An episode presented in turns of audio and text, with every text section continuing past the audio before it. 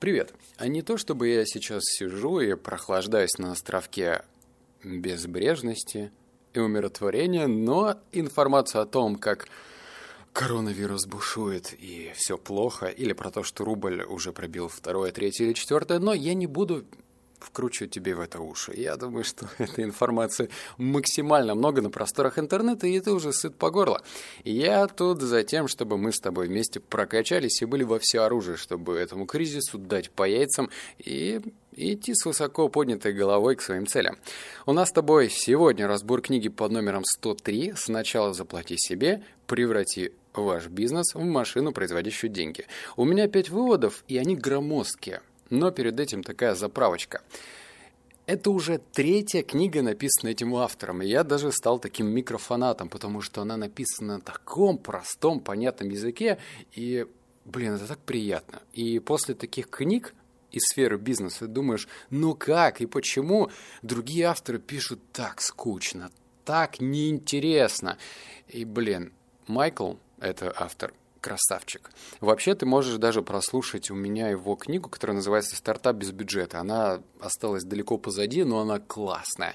Вторая книга «Метод тыквы», я ее прочитал давно, но что-то мне подсказывает, что нужно освежить э, свои знания, потому что я читал, наверное, года три назад, и я пересчитаю и поделюсь с тобой этими выводами. Короче, автор красавчик, но концепция этой книги сложная я бы даже скажу, больше непонятное, особенно для менталитета э, российского предпринимателя. Лично я читал такой, вау, э, ты чё, о чем, о чем это речь? Вот, то есть я вообще был не согласен насчет этого. Ладно, давай перейдем к выводам с тобой. И помню, что в конце две рубрики, которые я придумал, и они прям классные.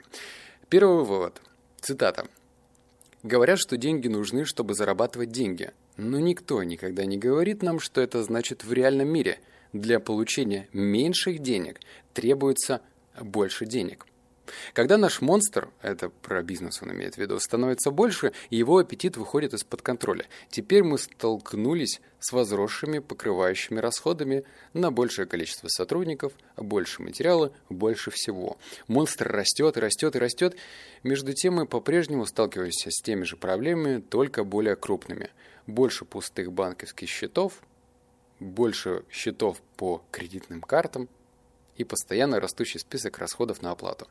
Звучит знакомо? Ну, лично для меня это было знакомо. Я помню, как я открывал э, вторую кофейню спустя три месяца, и лично моя задница и я сам был к этому не готов. Но хотелось расширяться. Я прям вспомнил и содрогнулся с тем, что вот эта какая-то патологическая идея расти вопреки всему, она весьма странная. Правда. Зачем расти? Э, у, у всех предпринимателя, если э, рассматривать точку зрения роста, всегда стоит в приоритете поднять продажи. Как увеличить продажи? Я думаю, что это один из самых распространенных вопросов в Яндексе или в Гугле или в Ютубчике. Как поднять продажи? Как оптимизировать продажи и так далее. Автор про то, что а, а стоит ли это делать? И сейчас, в следующих выводах, я еще раз заострю на это внимание, но по другим углом. Вывод номер два пример зубной пасты. Вот что интересно. Закон Панкер... Панкерсона, да уж, прости меня. Закон Паркинсона... Да, закон Паркинсона.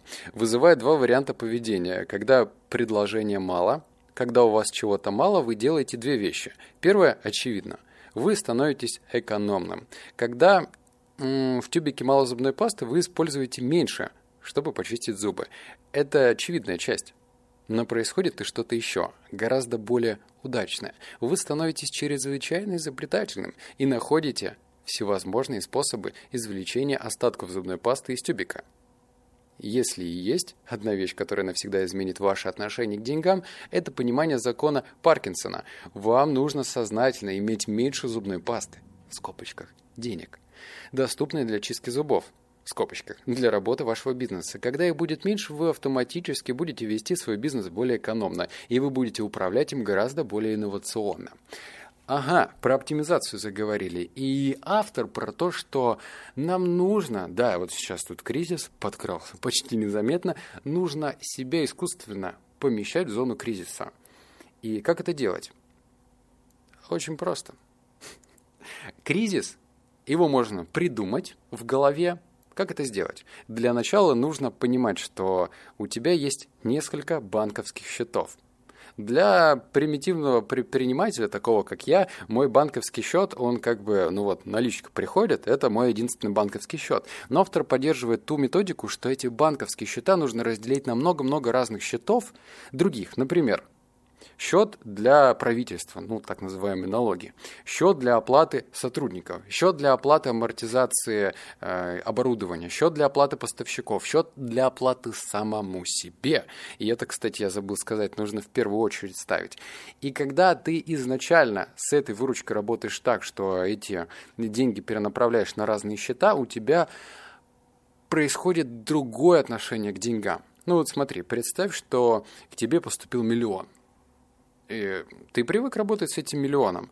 Но с другой стороны, что если тебе поступил на самом деле не миллион, а, например, миллион двести, но эти двести ты вообще не увидишь, потому что они автоматически перейдут на другой счет, который сделает тебя благополучнее как предпринимателя. Это сложно. Ну, в том плане, что нужно сделать там ряд манипуляций с банковскими счетами, но автор, по примеру других людей, которые поддерживают эту инновационную идею, рассказали, что это офигительно что это работает. Короче, нужно прям взять с этой выручкой, работать более грамотно и часть денег просто раз незаметненько на другой банковский счет, раз незаметненько на, бан- на другой банковский счет. И все в таком духе. Вопрос, куда тратить это деньги, поговорим дальше. Третье. Принцип первичности на формуле продажа минус затрата прибыль. Давай сейчас я тебе прочитаю этот вывод, но еще раз э, держи в голове три показателя. Продажи минус затраты равно прибыль. Это очень грубо, очень просто, но зато понятно. Как у нас формируется прибыль? Это продажи минус затраты. Но поговорим по принципу первичности. Вы увидите, что оба набора слов идентичны, только представляют их в противоположной последовательности. Это я как бы тебе вывод уже читаем. Поэтому, когда вы видите зло и ненависть в начале набора слов, ваш ум придает больше веса этим словам и меньше веса остальным. Когда набор начинается с любовь и забота, вы добавляете лишний вес этим словам. Когда мы следуем обычной формуле продажа минус затраты равно прибыль, мы ориентируемся на первые два слова продажи и затраты и относимся к прибыли как к задней мысли. Потому мы ведем себя соответственно. Мы продаем столько, сколько можем – а затем используем полученные деньги, чтобы оплачивать расходы. Мы остаемся в цикле продаж, чтобы оплачивать счета снова и снова, удивляясь, почему мы никак не видим прибыли. Кто теперь грешник? Это был длинный вывод, на самом деле, я его пытался максимально сократить. В общем, если что непонятно, представь себе пять э, слов. И в самом начале используются такие слова, как грешник, ненависть, а потом доброта, забота, любовь. И с другой стороны, другой набор слов, он начинается с любви, с, не знаю, там, э, любовь, что там еще есть, привлекательность, и потом какие-нибудь отрицательные слова, страх, ненависть и злость. И мы привыкли что мозг работает следующим образом. Сначала первая информация обрабатывается, как первичная, а на остальное вешается ярлык.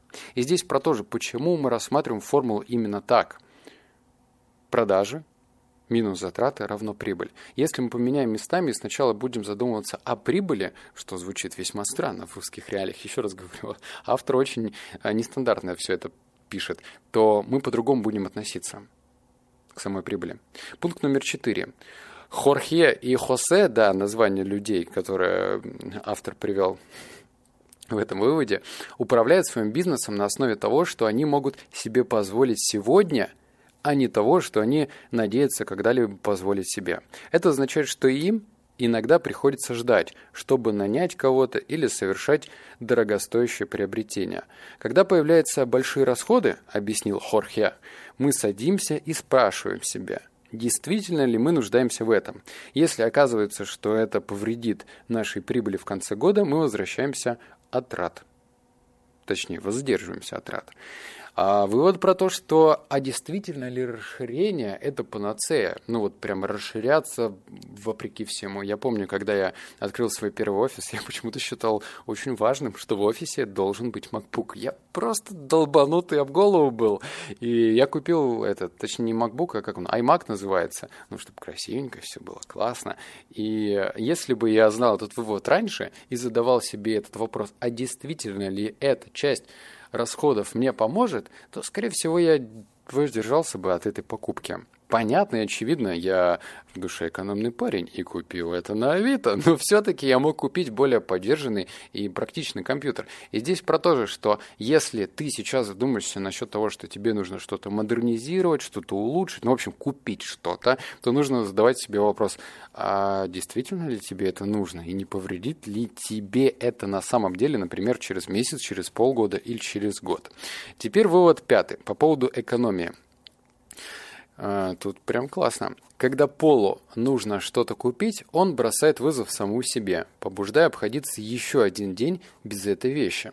Каждый раз, когда он не использует возможность купить все, что ему нужно, он получает удовольствие. Он получает максимум от того, чтобы обходиться без данной покупки еще один день. Иногда, играя в эту игру, Пол обнаруживает, что ему больше не нужен продукт или услуга, которую он намеревается купить. Эта игра открывает новые возможности и действительно проверяет, как сильно вам что-то нужно. Иногда вы не можете обойтись без этого. Вы можете потратить деньги, потому что вам это действительно нужно. Но ожидая, в скобочках, еще один день, вы не только сохраняете наличные деньги на своем аккаунте еще на один день, вы даете себе еще один день, чтобы придумать альтернативы. Угу. Короче, автор вместе с этим Полом проезжал как-то вокруг одного магазина, где Пол, когда он проезжал вокруг него, сказал такую фразу, улыбаясь. «Эх, завтра куплю себе этот стол». И когда он проехал вместе с автором второй день, он сказал еще раз эту фразу «Эх, куплю завтра». И тогда ну, автор поинтересовался, что, почему мы вот вроде как бы магазин, давай заедем, купим этот гребаный стол и отвезем его тебе в офис. Но он рассказал такую методологию, которая позволяет ему отсрочить эту покупку. И этот вывод противоречив, потому что, с другой стороны, некоторые авторы учат принимать решения быстро, безоговорочно, типа, если надо, купи и все, и направь свой поток мысли в другое русло. Но, с другой стороны, если ты пять раз в момент того, что тебе, может быть, это и надо купить, перенесешь покупку на день, то, возможно, тебе эта покупка и не нужна была быть. И тут непонятно, правда? В общем, если ты хочешь внедрить какие-то нестандартные решения для увеличения выручки, прибыли, и тебе хочется подчеркнуть интересный формат, то эта книга точно к прочтению. Особенно стартап без бюджета прям рекомендуем. А теперь анонс по поводу э, двух новых рубрик. Напомню, что в прошлом выпуске я говорил, что могу тебе взять любой курс, который ты захочешь, потому что мне сотрудники, я в любом случае покупаю, они проходят, и этот курс пылится на полочке. А мне не жалко. И условия были такие. Мне почему-то во ВКонтакте просто насыпалось огромное количество сообщений, мол, я выполнил условия, скинь мне курс. А условия были следующие. Тот последний комментарий, который провисит в тот момент, когда я записываю выпуск, вот этот выпуск, видишь, ты его слушаешь, это и есть этот выпуск, то тот и получит его. В тот момент, когда я взялся за микрофон, последний комментарий был от Марины Ступаченко или Ступченко. Ты уж извини, Марина, напиши мне во ВКонтакте. Вот. 12 минут назад был написан этот комментарий. Кто хочет, может проверить под последним роликом. Так вот, Марина, пиши. А для тех людей, которые хотят получить курс, у меня для вас отличная новость. Мы можем играть в эту игру бесконечное число раз. Вы мне повышаете охваты, а я дарю следующему человеку курс, который он действительно хочет, за много-много рубликов, а вам все бесплатно. Итак, что нужно сделать? Этот выпуск отлично дополняет ролик под названием «Издевательство и нарциссизм». Как избавиться от психологического насилия. Ссылочка находится прямо в тексте. Переходи, тыкай.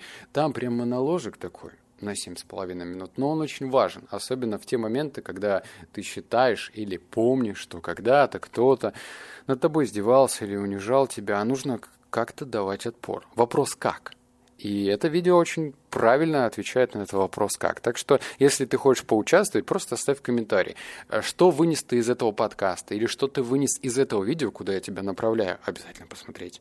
Просто напиши свое живое мнение поставь колокольчик, лайк, и все, и ты считай в деле. Так что в следующий раз, если твой комментарий провисит в конце, то есть будет написан последним, ты получишь э, свой курс, я озвучу тебе, как это сделал по поводу Марины, и напишешь мне во ВКонтакте. Ну и рубрика «Добро», куда ж без этого.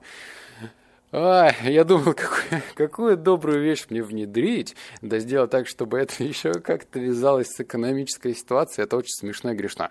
В общем, помните, э, есть такая вот мемчиковая фраза Медведева, когда он сказал, денег нет, но вы держитесь. Вот, в общем, моя добрая вещь относится к этому разряду. А я считаю, что нужно все добро делать в простом эквиваленте, чтобы это можно было сделать вот прям пиу, несложно. То есть не надо а, ну, вот, делать какие-то сложные, непонятные действия. Все очень просто. Короче, рассказывай. Сейчас кризис. Так, так. Кто-то слышал даже про то, что туалетную бумагу сметают только в путь. А у меня предложение к зубной пасте и крем для рук. Для рук. Так вот, зубная паста. Я тут недавно обнаружил, я же как бы все-таки перехожу в отряд зеленых и стараюсь там безотходное производство, бла-бла-бла. И я тут такой подумал, окей, я еще не дорос для того, чтобы сортировать мусор, потому что это сложно и неприятно. Нужно там каждую упаковку мыть, там контейнеры и все дела постепенно, в общем. Но есть простое действие, которое, come on, сэкономит и бюджет, и вообще поможет этой планете. Если ты выдавил весь свой тюбик пасты, как говорит автор книги про вывод с пастой, то постарайся взять ножницы, сделать одно действие, отрезать, а потом ты очень сильно удивишься, ну блин, у тебя там этой зубной пасты еще хватит на 5 дней. Короче, это маленькое простое решение поможет тебе сохранить планету чуть зеленее. И Спасибо, если ты это сделаешь. То же самое с кремом для рук. За счет того, что я живу в сухом климате в Новосибирске, и у меня тут как бы батарея шпарит так, что моя рука похожа на сморщенную задницу 80-летнего дальнобойщика, мне приходится пользоваться кремом для рук. И та же самая история, когда я его разрезал, ну, в конце своего использования, я обнаружил, что там до хрена этого крема. Просто эврика. Класс. И мне не стыдно про это говорить. Хотя можно сказать, ну чё, пойду в магазин, куплю, чё мне денег-то не жалко. А вот зачем? если можно сохранить планету более зеленой. И это простое действие поможет тебе как сэкономить деньги в условиях кризиса, так и помочь ну вот зеленее сделать этот мир. Так что, если ты сделаешь так же, как и я, блин, братишка или сестришка, рад за тебя. Спасибо, что ты прислушиваешься ко мне. Услышимся в следующем подкасте. Направляю тебя на это видео. Обнял, поцеловал, заплакал. Пока.